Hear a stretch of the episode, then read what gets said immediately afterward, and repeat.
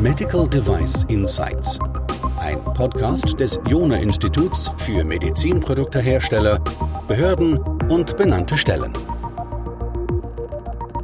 In der Umfrage vor gut vier Wochen ist herausgekommen, wie sehr die Hersteller unter der MDR und den zusätzlichen Aufwänden, die dadurch entstehen, leiden. Als ob das nicht stimmt genug wäre, müssen viele dieser Hersteller noch weitere Herausforderungen bestehen. Ich erinnere da nur an die Tatsache, dass wahrscheinlich bedauerlicherweise die Schweiz bald als Drittland zählt und auch das Vereinigte Königreich hat sich ja aus der Europäischen Gemeinschaft bedauerlicherweise verabschiedet. Ich möchte heute mit meinem Kollegen, dem Luca Salvatore, darüber sprechen, was dieser Brexit jetzt genau für die Firmen bedeutet, auf was sie achten müssen, wie es ihnen weiter gelingt, ihre Produkte in diesen Markt zu bringen. Ja, Luca, lass uns am besten direkt mit reinspringen mit der Frage, ja, was müssen denn jetzt die europäischen Medizinproduktehersteller anders machen, die weiterhin oder die künftigere Produkte nach Großbritannien verkaufen wollen? Mhm. Ja, ähm, und da gibt es wesentliche Änderungen, ähm, die jetzt mit dem Brexit eingeführt wurden, also wesentliche Gesetzesänderungen, die nennen sich die EU Exit Regulations von 2020 und eine betrifft auch Medizinprodukte, das sind dann die Medical Device Amendments. Demnach sind ähm, weiterhin die EU-Richtlinien in Großbritannien anwendbar. Durch diese EU-Exit Regulations wurden Änderungen an der aktuellen Gesetzgebung in Großbritannien vorgenommen. Das ist aktuell gültig für Medizinprodukte, die UK Medical Device Regulations von 2002, die auf den EU-Richtlinien basieren. Wie sind die aktuellen äh, Anforderungen an Hersteller? Generell wird die CE-Kennzeichnung gemäß Richtlinien und Verordnungen weiterhin bis zum 30. Juni 2023 in Großbritannien anerkannt. Das heißt, das bedeutet, es gibt erstmal kein zusätzliches Konformitätsbewertungsverfahren, welches Hersteller durchlaufen müssen. Allerdings müssen Hersteller jetzt ihre Medizinprodukte, die sie nach Großbritannien importieren, bei der britischen Behörde, das ist die MHRA, registrieren. Da gibt es gewisse Übergangsfristen, die zu beachten sind. Die strengste Frist ist für die Klasse 3, 2b implantierbare Produkte, aktiv implantierbare Produkte und IVD-Produkte, ähm, die auf der Liste A stehen. Diese müssen bis zum 1. Mai diesen Jahres registriert werden. Sonstige Klasse 2b und sämtliche Klasse 2a Produkte und IVD-Produkte, die auf der Liste B stehen und IVDs zur Eigenanwendung, müssen spätestens ab dem 1. September 2021 registriert werden. Alle restlichen Produkte, das ist dann Klasse 1 Produkte, Sonderanfertigung und sonstige IVDs, müssen ab dem 1. Januar 2022 in der MHRA-Datenbank registriert werden. Das heißt, es muss alles innerhalb weniger als einem Jahr erfolgen, wie du es gesagt hast. Also bei den Klasse 1 Produkten haben wir knapp ein Jahr, bei den anderen Produkten haben wir gerade noch ein Vierteljahr, äh, bei den Klasse 2b implantierbaren zum Beispiel.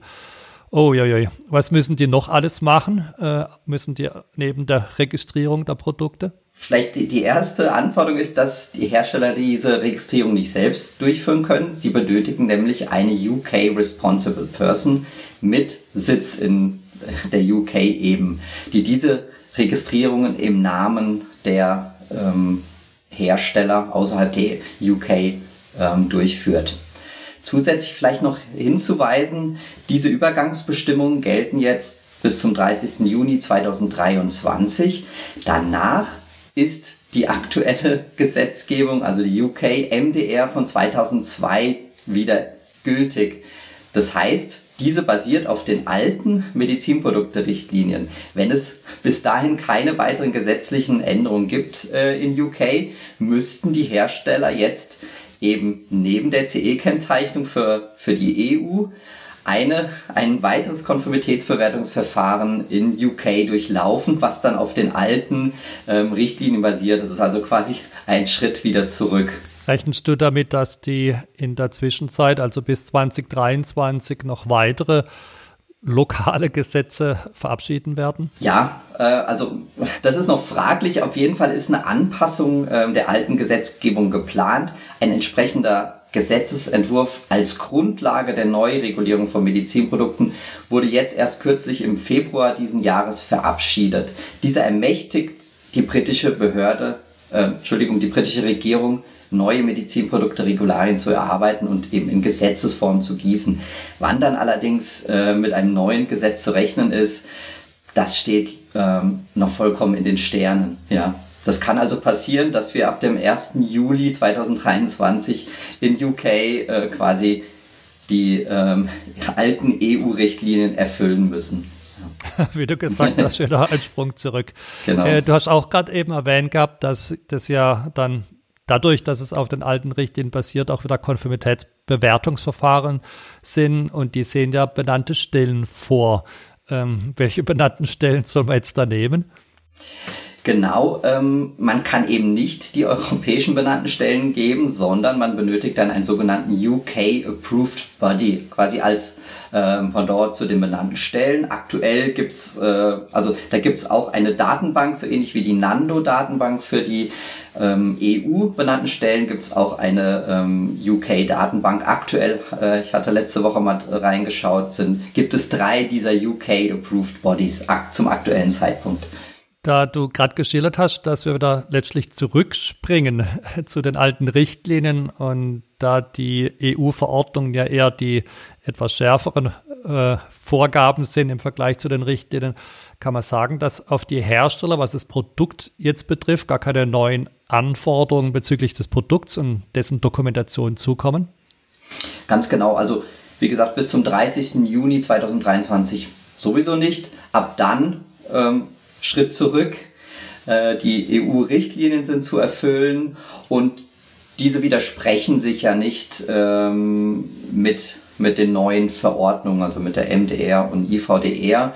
Ähm, somit kann man fast sagen, dass weniger Anforderungen zu erfüllen sind. Ja, bleibt es bei der aktuellen Gesetzgebung von 2002. Ja. Mhm, verstehe.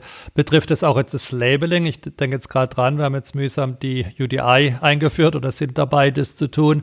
Äh, kann man das dann da weglassen oder wie sind da die, diese Labeling-Anforderungen in Großbritannien?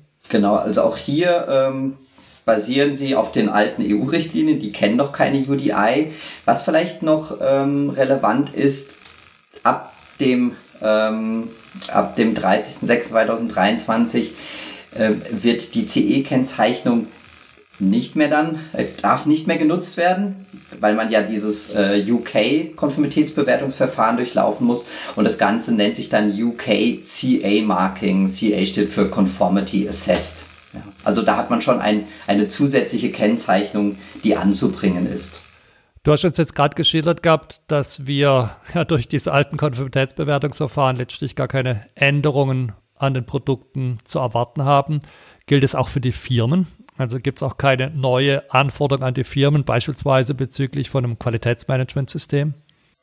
Ja, ganz genau. Ähm, also die die äh, Medizinprodukte-Regularien von 2002 basieren, wie gesagt, auf den Richtlinien und hier gibt es dann keine zusätzlichen Anforderungen an das Qualitätsmanagementsystem.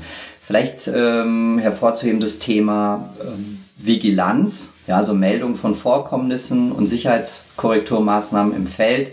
Die sind ähm, dann der MHRA, also der britischen Behörde zu melden, aber auch diese basiert auf der europäischen Gesetzgebung, äh, und den ähm, entsprechenden Leitfäden, in dem Fall METEF 212-1. Ja. Das heißt, melden muss auch dort der Hersteller selbst und nicht, äh, wie man vielleicht annehmen könnte, die UK Responsible Person. Ja, damit haben wir mal eine gute Übersicht ähm, über die Änderungen, die, wie wir gerade von Lukas Salvatore gehört haben, ja nicht so besonders umfangreich sind, sondern im Gegenteil wir eigentlich ein bisschen niedrigere Anforderungen haben, als das jetzt die europäischen Hersteller durch die EU-Verordnungen zu erfüllen hätten. Ähm, was jetzt vielleicht einen Blick noch auf die Zeiten betrifft, also wie lang geht denn jetzt sowas und wo stellt man jetzt die Anträge, also dass wir vielleicht mal diesen formalen Prozess uns noch anschauen, wie der abläuft.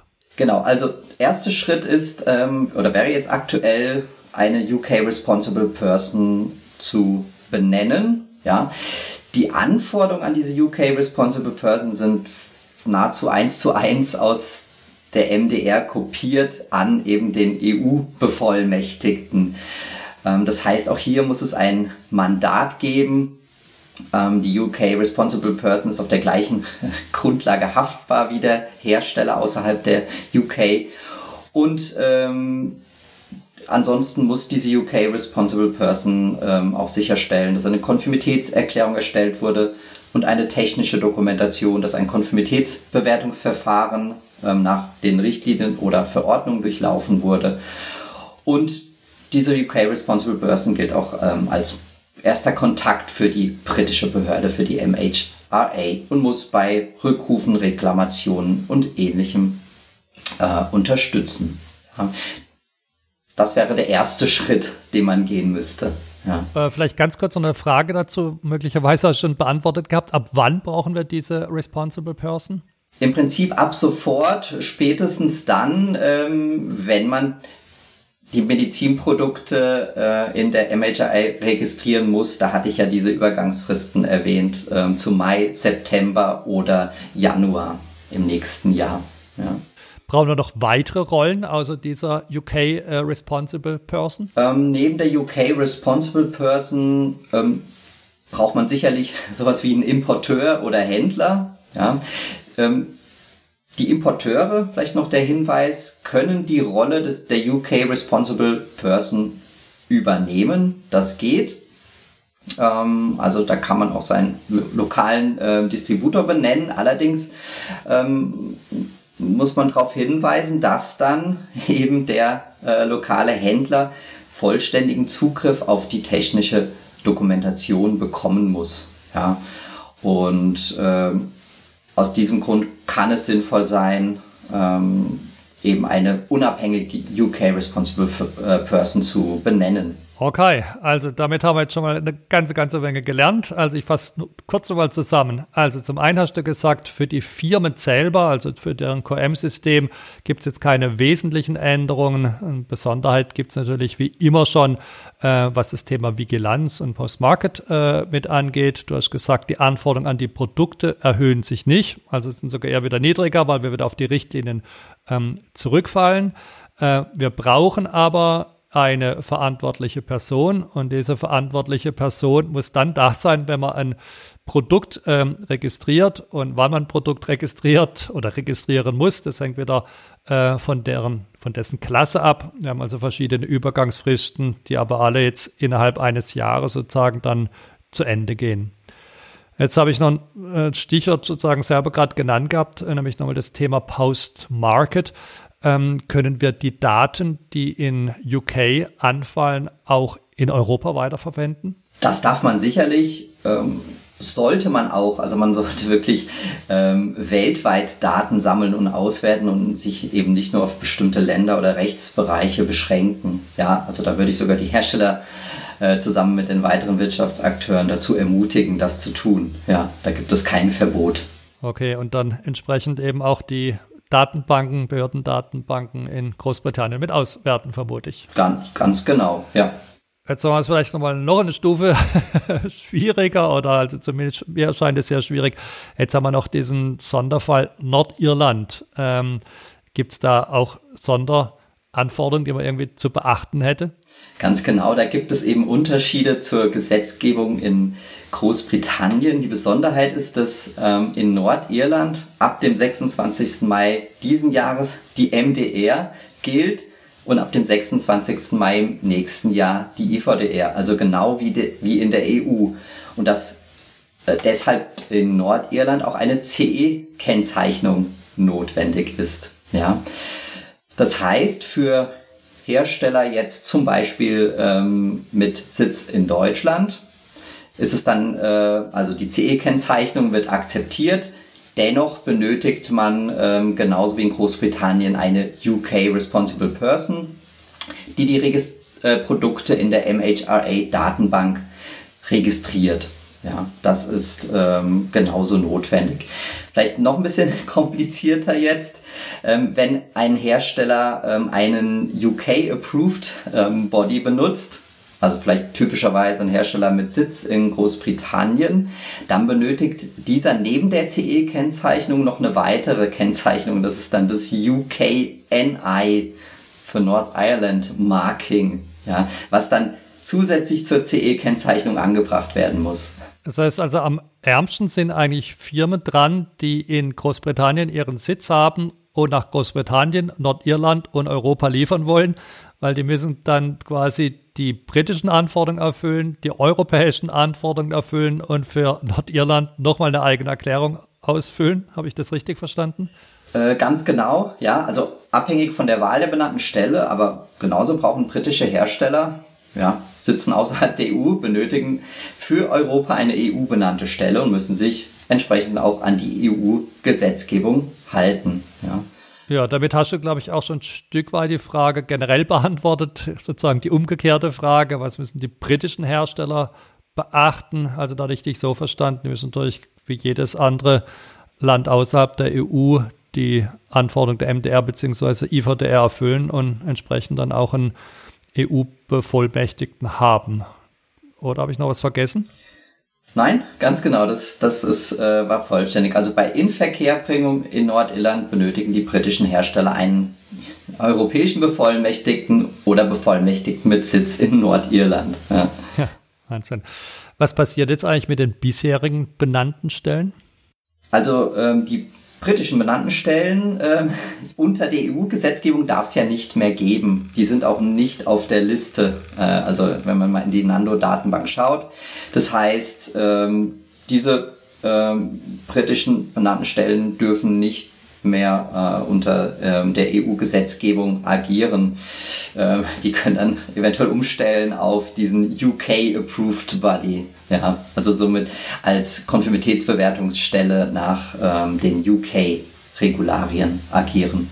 Ja, ich denke, da haben wir jetzt mal einen guten Abriss gegeben, äh, was den Brexit jetzt mit angeht. Wir haben über die Firmen gesprochen, äh, wir haben über die Produkte gesprochen, die aus Europa nach England kommen sollen, jetzt am Schluss auch über Produkte, die aus England nach Europa kommen sollen. Und selbst den Fall, Sonderfall Nordirland damit ähm, ja, abgehandelt. Ja, da bräuchten wir wahrscheinlich Luca bald mal noch einen zweiten Termin, dass wir auf das Thema Schweiz vielleicht noch kurz eingehen. Aber für heute würde ich mal sagen, vielen herzlichen Dank. Sehr gerne.